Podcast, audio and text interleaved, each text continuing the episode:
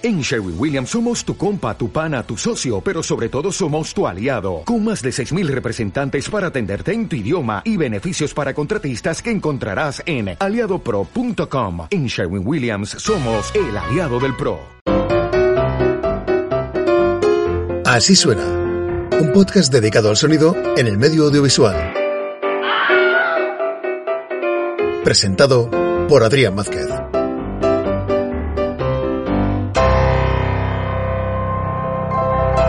Bienvenidos al capítulo 3 de Así Suena. Hoy tenemos el gran placer de recibir con nosotros al montador de sonido David Rodríguez. David tiene más de 150 créditos bajo sus espaldas entre películas, series, cortometrajes y documentales, incluyendo dos nominaciones al Goya por El Bar y Mi Gran Noche, ambas del director Alex de la Iglesia. Muchas gracias David por tu tiempo y bienvenido. Ah, muchas gracias. Lo primero que hacemos siempre es contarles a nuestros oyentes con qué equipamiento estamos grabando este podcast. Yo por mi parte estoy utilizando un micrófono Rode NT1A y un kit inalámbrico también de Rode conectados a una Sound Device 633. Cuando veáis las pistas veréis que no están alineados perfectamente, ya que los Rode Link tienen unos milisegundos de desfase. Yo no estoy en el estudio, estoy en casa confinado, como todos en esta época. Entonces, lo que me he traído para trabajar en casa, eh, tengo un Newman, un Neumann, un TLM 193, que va a un Interface Audient, que va a un Pro Tools Ultimate. Vale, ahora que ya sabéis nuestro equipamiento, vamos a comenzar con las preguntas. David, dentro de una postproducción de sonido intervienen muchas personas. ¿Nos podrías contar qué personas suelen intervenir y qué proceso hacen cada una de ellas? Sí, a ver, eh, bueno, hay uno que es, soy yo, que es el montador de sonido, supervisor, como lo queramos llamar, que es como el máximo responsable, el que trabaja con el director, etcétera. Eh, en mi caso, también depende de la producción. Yo ahora tengo tres ayudantes. Eh, uno es editor de diálogos, se encarga básicamente del diálogo, de editarlo, limpiarlo, prepararlo. y tengo dos defectos, uno que se encarga más de, de diseño, de cosas así un poco más complicadas, y luego tengo una montadora que se encarga de ambientes, de efectos más clásicos como puertas y tal, y bueno, y luego diversos trabajos que hay que hacer como editar el Foley, preparar ADRs, etcétera, etcétera. Y luego está el técnico de Foley, con, con, la persona que le graba, que es pues, la persona que hace los efectos sala y la persona que graba esos efectos sala. Y ya por último, eh, bueno, entre todo eso eh, hacemos los ADRs, que los hacemos nosotros. Y luego por último estaría el mezclador. Y básicamente eso somos todos. Este trabajo, eh, o sea, ¿cómo es el workflow dentro de la, de la pecera? Una vez que la película está montada, eh, nos llegan los materiales. Los materiales son, pues, la película, o sea, la película por bobinas, eso es importante. eh, las, las, separamos por bobinas. Eh, pues el QuickTime de cada bobina y el trabajo del software, o sea, el trabajo de la edición de imagen en el Avid, en el software que sea, o en el Premiere, lo que sea, se eh, hay un formato que se llama AAF, que transforma las pistas de la edición de imagen me las puedo traer al Pro Tools y se traen igual con toda la edición y tal. Y, a partir de ahí, y más los brutos, los brutos de rodaje, uh -huh. para poder coger otras tomas y lo que sea. Y a partir de ahí es la edición. O sea, llega ese material uh -huh.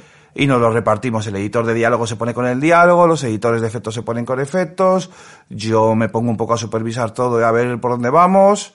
Eh, cuando ya tenemos, digamos, una primera maqueta de todo, sobre todo de diálogos, vemos qué ADRs hacen falta uh -huh. para que la producción haga todas las citaciones de actores para hacer esos ADRs.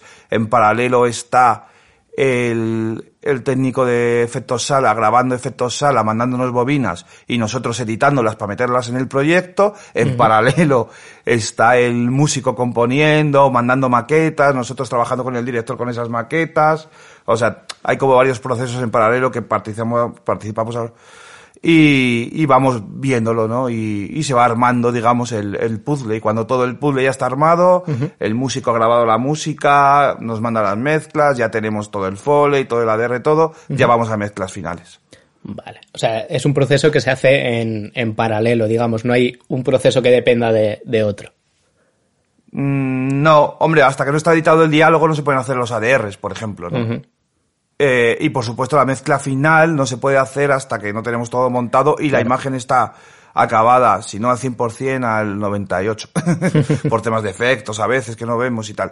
Pero, pero, o sea, aunque hay cosas que efectivamente hay que ir- hay que hacer una cosa para luego pasar a la otra, pero digamos que la película una vez que llega tiene varios procesos en paralelo, sí.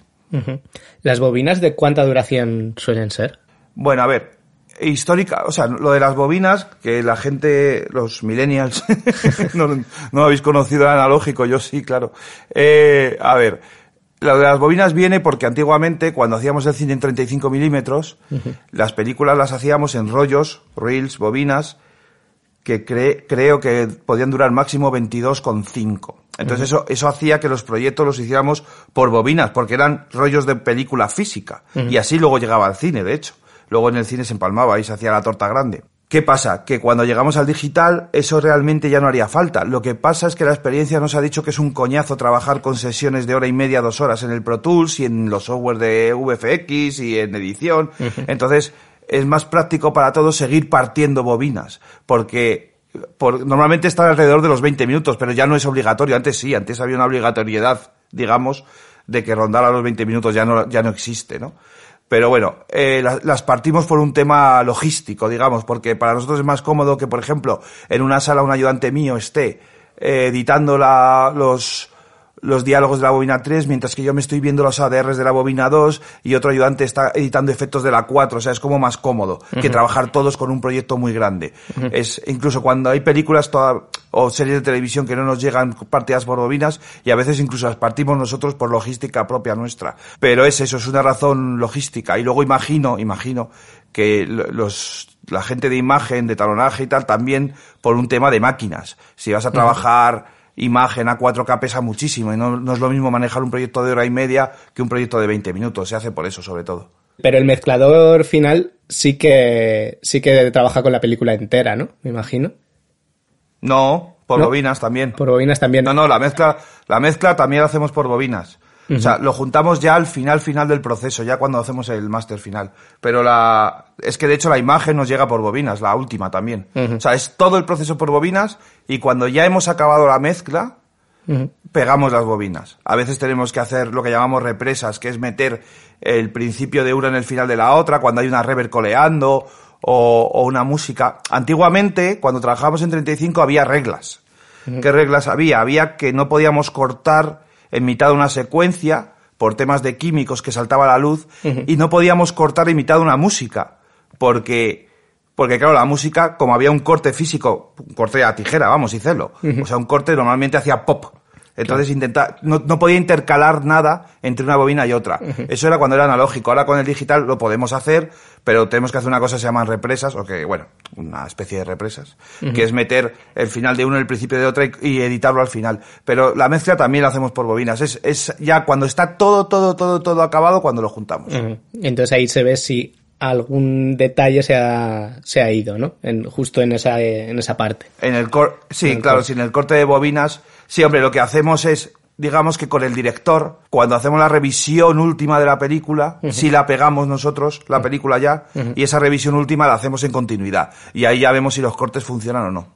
¿Qué es lo más difícil que te puedes encontrar a la hora de, de realizar un, un proyecto? Que no te entiendas con el director. Sí, la dificultad no es Más que cualquier aspecto técnico, ¿no? Claro, hombre, por supuesto hay películas que técnicamente, o sea, si el directo es malo, se te complica mucho la existencia, porque trabajar con un sonido directo complicado, pues hombre, lo hace todo mucho más difícil. Eh, gracias a Dios, las películas que últimamente hago, todas tienen un sonido directo bastante potente y, y se puede trabajar muy bien con él. Lo que pasa es que no- ya sabéis que no siempre la calidad del sonido directo depende del que lo graba, depende de la situación del rodaje. A veces hay tres cámaras y el director roda generales y cortos a la vez y te le complica mucho la asistencia. A veces, yo qué sé, son películas de efectos que hay muchos ruidos, yo qué sé. O sea, entonces, evidentemente trabajar con un sonido directo deficiente te complica mucho la asistencia. Pero vamos, lo más complicado para mí, porque todo eso es técnica, es o doblar más, o limpiar más, o tal. Yo la única es que no te entiendas con, con el director, porque si no te entiendes con el director el trabajo se hace muy complicado. Claro. Has dicho que grabáis vosotros también los, los ADRs. Hmm. ¿Lo soléis hacer con el mismo equipamiento que se ha, se ha grabado el directo? El micro intentamos que sí. Últimamente se graba mucho con un Sueps Cemit. Es como el micro que está de moda, digamos. O el CMC, creo que se llama, el cortito. Sí, el Eh, 41. y, lo- y los tenemos. Sí, y, y los tenemos, claro. Entonces, eh, sí, el previo no, porque entonces habría que llamar al jefe sonido que igual está haciendo otra película, que me traiga un cantar, bueno, no es fácil. Pero, pero curiosamente, con el tiempo, eh, porque a ver, eso soy yo, ¿eh? Hay gente que graba con un U87 y luego lo ecualiza y tal. No, a mí la, la experiencia me ha demostrado que cuanto peor, no, dentro de un orden, por supuesto, mejor. Por ejemplo, yo tengo un, yo tengo un, yo tengo un previo Avalon de válvulas y tengo un previo Focusrite ISA One de transistores. Bueno, pues los ADR los suelo hacer con el previo Focusrite, que si nos ponemos doctos es peor que el Avalon, pero bueno, es un previo que está muy bien, pero es de transistores, no es de válvulas, pero el previo Cantar con el que trabajan en directo es de transistores, no es de válvulas. Claro. ¿Me entendéis? Entonces, intentar un poco simular lo del directo. Y con- por supuesto con un micro de cañón, por supuesto colocado como la percha, o sea, intentamos simular eh, la situación de rodaje eh, con el material que tenemos. Y de todas maneras, eh, la complejidad de la- del ADR no es técnica, es artística. Es que el actor esté, o sea, lo más complejo del ADR es eh, conseguir que el actor esté en el mismo acting, en el mismo mood que tenía en rodaje. Ujú, que se si pegue. conseguimos eso, lo vamos a, va a colar. Si no conseguimos eso, da igual lo bien que lo grabemos, que el, que el ADR no va a colar. O sea, que un ADR cuele o no, más que técnica, que bueno también, pero bueno, más o menos, es, es sobre todo, sobre todo, sobre todo, es conseguir que el actor esté en el mismo acting que tenía en rodaje. Sobre todo cuando metemos una frase en mitad, o sea, a lo mejor, a ver, hay veces que metemos palabras en mitad de frases. Y solo, eh, solo doblamos la palabra o solo nos vale la palabra. Entonces, para que eso cuele, el actor tiene que estar ahí en, roda en, en esa situación y a lo mejor han pasado seis meses. Entonces, bueno, hay técnicas. Hay actores que se les da muy bien y lo oyen y lo clavan y da gusto. Hay actores que les cuesta más. Luego, eh, tenemos la técnica del papagayo, como digo yo, que es ponerle la original y aunque no esté asíncro, me da igual Que la que la hagan a continuación. A veces se preocupan, es- ellos están muy preocupados por la sincro. La sincro, cuando son cosas cortitas no es tan importante porque luego nosotros tenemos herramientas para colocarlo. A mí me preocupa mucho más la interpretación. Entonces a veces incluso apago la pantalla y digo, no te preocupes por la sincro. Venga, te paso la frase y la repites. y, y ya está, ¿sabes? O sea, es que de- depende para qué hagamos ese ADR hay que hacer una cosa u otra. A la hora de hacer una postproducción, ¿tratas de forma diferente a, a los productos? Por ejemplo, eh, en las series los plazos suelen ser más cortos que, que en las películas, ¿no? ¿Esto in- influye en el proceso y por dónde al acabado? ¿O, o tratas a todos los productos igual tengas más o menos tiempo? Bueno, a ver, eh, uno intenta tratar todo, todo igual, pero es mentira, no puedes. Digamos que en, la en las series, también depende qué series, porque ahora estoy haciendo una serie que sí tengo tiempo para, para trabajarla bien, porque te- me han dado mucho tiempo de post, por gracias a Dios, pero, pero eh, el problema de las series semanales, estas que hacemos a veces de tal, un capítulo a la semana, tal, es que no, no hay tiempo de reflexión. O sea, no hay tiempo de ver qué has hecho, dejar de verlo dos días, porque hay una parte de nuestro trabajo que es muy importante, que es que una vez que ya hemos acabado, o sea, que ya tenemos el capítulo como montado, que suena todo, digamos. A partir de ahí hay un trabajo de, vale, ¿qué puede aportar nuestro trabajo a la película? O sea, ¿qué, qué cositas se nos pueden añadir, se nos pueden ocurrir para añadir subtexto a la película? Y esa fase requiere eh, requiere reflexión y tiempo. Requiere dejar de ver la película una semana, volver a verla, pero con los brazos cruzados, no con el ratón, sino con los brazos cruzados, ver la bobina y que se te ocurren cosas. Necesitas tiempo para hablar con el director y toda esa reflexión normalmente en televisión es más complicada, no existe. En, en cine sí. En televisión no tenemos ese espacio de búsqueda, tenemos que ir como muy directos al, al tema. Es la gran diferencia. Luego, evidentemente, la cantidad de horas que se ha hecho en la película no es la misma que un capítulo normal, pero, pero bueno, intentamos todo, o sea, no, intentamos que esté todo igual. Pero bueno, es, son tiempos, como tú bien dices. ¿Cuáles son las películas o series que a ti te, te sirven o te han servido de, de inspiración y que sean una referencia para ti en cuanto a, a sonido, claro? Todas. Todas. Porque sí, sí, es que de todo, yo, yo intento ver una película todos los días de mi vida. No lo consigo, ¿eh? No lo consigo. Pero porque, pues bueno, pues uno tiene sus cosas que hacer. Pero mira, ahora, ahora sí, ahora en la, con, con el tema este del confinamiento me estoy viendo dos o tres, incluso. Pero, pero yo intento ver, si no una película todos los días, una un capítulo lo que sea, pero porque, y buenas, malas, regulares, antiguas, modernas, bueno. ¿Por qué? Porque en, en la película más mala que te puedas imaginar, de repente hay una solución a una secuencia que dices, coño, anda, mira qué original esto. Y la película es mala de cojones. Pero, pero de repente se les ha ocurrido algo, o hay algo que dices, ah, hostia, qué guay, cómo mola. Y, de y a lo mejor tres años después te encuentras con esa situación y, y instintivamente das esa solución. Y no sabes que lo aprendiste ese día, pero, pero das con ella. Entonces, todas las películas sirven de referencia. Hombre, evidentemente hay grandes películas eh, yo doy clases en el Instituto de Cine de Madrid y, y les mando pelis, ¿no? Para que vayan viendo, ¿no? Y ahora con el confinamiento les estoy mandando muchas y, y las vamos comentando y, y, hombre, hay, hay, hay películas, ¿no? Eh, joder, no sé, pf, la, míticas, ¿no? La conversación, tal. Luego hay, hay, eh, hay editores de sonido, ¿no? Las películas de Fincher que las hace Ren Kleiss tiene un trabajo de sonido precioso, muy trabajado. El otro día, yo qué sé, o sea, hay- es que hay, hay tantas películas de las que te puedes, o sea, no hay una de que digas no, tal. Hay, hay muchas películas, cada una en su género, que tienen ese especial. Ahora estoy viendo The Visitor en HBO y tiene un diseño de sonido que me está encantando, por ejemplo, ¿no? Y, pero bueno, también te digo, es que tú no puedes imponer un diseño de sonido, un montaje de sonido a una película. Es la película la que te pide lo que puedes hacer y no.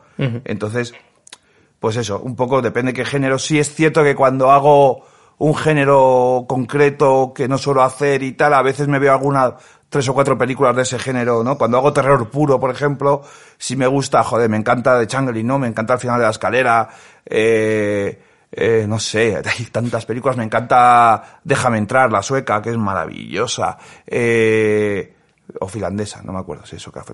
Eh, me, me me encanta, yo que sé, It Follows, me encanta, yo que sé, hay, tan- hay tantas películas. Que al final depende un poco el, el género que estés tratando, ¿no? Hombre, es que tu, tu montaje de sonido no va aparte de la película, es para la Claro, película. claro, claro. Entonces, entonces tú, tú no vas a montar una comedia madrileña de, como dicen, ¿no? De estas de, pues una, la típica comedia que vemos de hola, ¿qué tal? Nos, tal, y vas a hacer un diseño de sonido como si fueran de skin. Pues no tiene sentido, ¿no? Por ejemplo, vamos. En el estudio, ¿qué, qué plugins soléis utilizar para, supongo que para restaurar sonido utilizaréis el isótope, ¿no? Y bueno, ¿qué, Sí, qué a ver, el top, qué- el- eh, a ver, el top es, eh, vamos variando también, ¿eh? O sea, a medida que vamos avanzando a veces cambiamos, pero bueno, a ver, para ecualizaciones utilizamos el Equilibrium de DMG, audio, sobre todo, luego a veces utilizamos alguno más, pero vamos, el Equilibrium es como el que tenemos insertado en las pistas. Eh, la, la reverse efectivamente utilizamos eh, el Altiver, Altiver 7, el XL. Luego para efectos de teléfonos y tal utilizamos el speakerphone. Y luego las waves para diferentes cosas, compresores multibanda, tal. Últimamente utilizamos un DSR de Fab Filter que también funciona bien. Y para restauración de audio el isotope es maravilloso, claro. Para restauración de audio el isotope es tremendo. Y el RX. Y estoy pensando, bueno, puede haber cosas por ahí que me esté dejando, ¿no? Pero, pero bueno, básicamente, a ver, sí, básicamente es eso. Bueno, luego, luego tenemos el Miner que es como el buscador de efectos para las librerías, que es importante porque tenemos muchas y hay que gestionarlas bien. Eso, básicamente. ¿Y esas, esas librerías son compradas o creadas propias por, por vosotros? Hay de todo. Hay una mezcla entre cosas compradas y luego yo tengo una librería. Yo cuando empecé en el cine trabajé con, con Miguel Rejas, que era un técnico, de- bueno, es un técnico de sonido directo, eh, que lleva muchísimos años. Entonces me encontré con un armario lleno de DATs con wall tracks y ambientes de todas sus películas y le dije, oye, estamos hablando del año a lo mejor 97, ¿vale? Y dije, joder, vamos a digitalizar esto, eh, Miguel, y vamos a trabajar con ello. Ah, vale, vale. Y me tiré, yo qué sé, no sé, los meses o los años, digitalizando esa librería. Luego Gilles Ortion, que en paz descanse, que era otro jefe de sonido francés que trabajaba en España, se- le dijo Miguel que lo estaba haciendo y me dijo, joder, ¿por qué no lo hacemos también con la mía? Yo, hombre, sí, sí, sí. Luego, eh, y a partir de ahí, pu, pu, pu, una bola, ¿no? De, de eso. Y luego llevo toda la vida grabando cosas, toda la vida. Y recopilando de las películas que hago, las cosas que me gustan, guardándomelas en la librería. Y aparte tú te vas comprando librerías o, y tal, no sé, creo que tengo tres teras de, de No está mal. Eh, tú, a la hora de, de montar, ¿qué es lo que más agradeces que te, que te llegue de, de directo? Me imagino que unos diálogos limpios, eso sí, pero me refiero a, a- a material extra. Ya, no, hombre, no, pero es que el, el- el- diálogos limpios y cubiertos, todo el plano. O sea, no solo el que habla, sino los offs, los, ¿me entiendes? O sea, que tenga, que cuando tenga una persona en plano, el que está fuera de plano también esté cubierto con una segunda percha. Eso es maravilloso porque me da el doble de material para trabajar. ¿Sabes? Que eso no, no siempre, porque a veces no hay dos perchistas en rodaje. Y, y si hay dos perchistas, a veces tengo eso. Y eso, que tenga todo cubierto, el on y el off, eso es maravilloso porque me da muchísimo material para trabajar.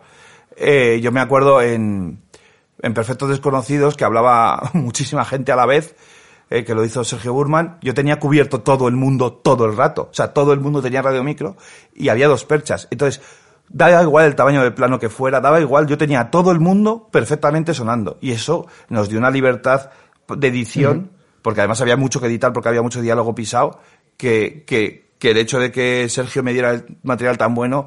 Y luego es muy importante, a ver, no siempre, por ejemplo, los ambientes, no siempre el ambiente de rodaje es válido. Entonces, bueno, lo- pero lo que es muy importante son, eh, cuando hay figuración, los wall tracks de la figuración hablando.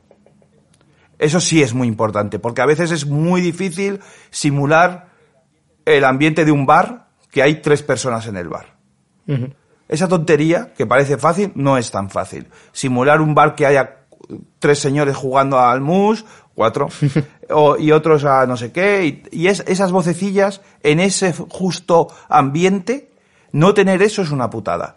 Y, y muchas veces no lo puedes tener pues porque no ha dado tiempo en rodaje para hacerlo, o porque no me lo han hecho, lo que sea. Pero, pero eso, eso, cuando tienes figuración, siempre hay que grabar wall track de la figuración para meterlo luego, para tenerlo aparte. Siempre, porque si no es, es, es complicado simularlo eso. Y esos white tracks tú los agradeces más que estén con la percha, que te hayan hecho un ambisónico, un estéreo. Bueno, un ambisónico en rodaje es muy raro que te llegue. Vamos, de hecho creo que no me ha llegado nunca. ¿Vale? Eh, porque, pues porque igual no, no tiene, eh, bueno, lo que sea, no hay tiempo. Eh, no, a mí, no, no, el Watra que me llegue como sea, que suene bien, claro, como que me llegue, hombre, si llega un estéreo, genial.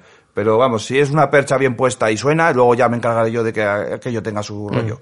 Pero, no, a ver, lo del ambisónico es interesante. Eh, eh, hace poco, en, para la serie que estoy haciendo ahora, eh, bueno, Suso Ramayo, que lo has entrevistado por, ya. por eso creo. te lo decía, porque me lo dijo él, que él los ambientes los, los grababa como con, con un Sí, pero bueno, eh, es, que ya sabemos que Suso es una especie de gurú del tema, pero no, pues un poco, un poco eh, ayudado por, su- bueno, un poco no, totalmente ayudado por Suso, eh, pues Suso me, me prestó un Soundfield y, y nos fuimos al, al set de rodaje.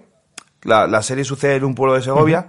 Entonces nos fuimos al rodaje a grabar ambientes fuera del rodaje. O sea, ellos estaban rodando en un sitio, nosotros íbamos a otro y a grabar los coches de rodaje, todos con el Soundfield, todos en, en ambisónico. A grabar los coches de rodaje, las llegadas, los motores, tal, nos los pusieron. Luego ellos estaban rodando de noche, pues nosotros de día estábamos grabando y nos tiramos 24 horas a lo mejor o un poquito más, eh, grabando muchas cosas y es la base de los ambientes de lo que está sonando en la serie. La base de los ambientes que está sonando en la serie es aquellas dos jornaditas que nos hicimos de, de grabaciones con el, con el ambisónico, porque es maravilloso, porque es que luego, eh, si estás trabajando en 5.1, por ejemplo, eh, lo transformas con el Sorunson en 5.1, con el Harpex o lo que sea, y, y es que ya lo tienes todo, o sea, es, es fantástico. Bueno, y por último, ¿querrías dar algún consejo o recomendación a la gente que, es- que esté empezando o que ya lleven un tiempo en esto, pero que necesiten refrescarse? No, que sean curiosos. Si es que si esto te gusta, o sea, hay que ser curioso, hay que ser, hay que buscar, hay que, hay que grabar mucho. Yo llevo una grabadora, una PCM de estas de Sony, pequeñita en la mano, o sea, yo en el bolso todo el día. Y entonces a lo mejor voy a ir por el autobús y hay dos señoras hablando en el autobús y las grabo. Que no no debe ser muy legal, por cierto. Eh, esto, pero- esto lo cortamos luego. ya, no, no, pero que dices, no, hombre, a lo mejor una conversación X, tal, que están hablando un poco alto. Porque, joder, igual, luego eso le da verdad, porque es verdad, y luego eso le, verdad, le da verdad a una secuencia. No sé para qué lo voy a utilizar, lo archivo y ya veremos. Entonces yo estoy grabando todo el día. O sea, yo voy con la grabadora todo el día, mejor dicho. Entonces cuando oigo algo que me gusta, lo grabo. Como es una cosa pequeña que parece un móvil, pues no, no, no canta, no es como llevar la percha con todo el rollo. Luego ya sí, cuando hay que hacer grabaciones específicas para una cosa, ya nos llevamos el material gordo. Pero si no, y hay que ser curiosos y tal, y ver mucho cine, ver lo que hacen los compañeros, eh, colaborar, trabajar, intercambiar, yo qué sé. Es que, o sea, ¿cómo aprendes? Pues aprendes de los demás. Porque siempre hay alguien que te enseña algo. Y dices, anda, coño. Y tal, y cada película es un mundo y un género y unas necesidades y unas exigencias y un tipo de director distinto. Entonces hay que estar muy despierto, hay que estar muy abierto y hay que estar muy encima de las películas. Entonces, cuando mm, hay un trabajo que es de antes de rodar o incluso durante, que es estar encima de lo que ellos están rodando para ver si va a haber algo de necesidad que tú vas a necesitar de rodaje que ellos igual no tienen en cuenta y estar tú encima de ello. Porque una vez que pasa el rodaje, ya esa localización la has perdido o el coche ese extraño que van a grabar ya no lo tienen alquilado, entonces ya no lo puedes grabar tú. O, entonces hay que estar un poco encima de qué se está rodando, de, para ver qué necesidades necesitas para estar un, y si el, el jefe de directo no puede, ve tú y lo grabas. Pero tenlo, pa- porque luego te va a hacer falta.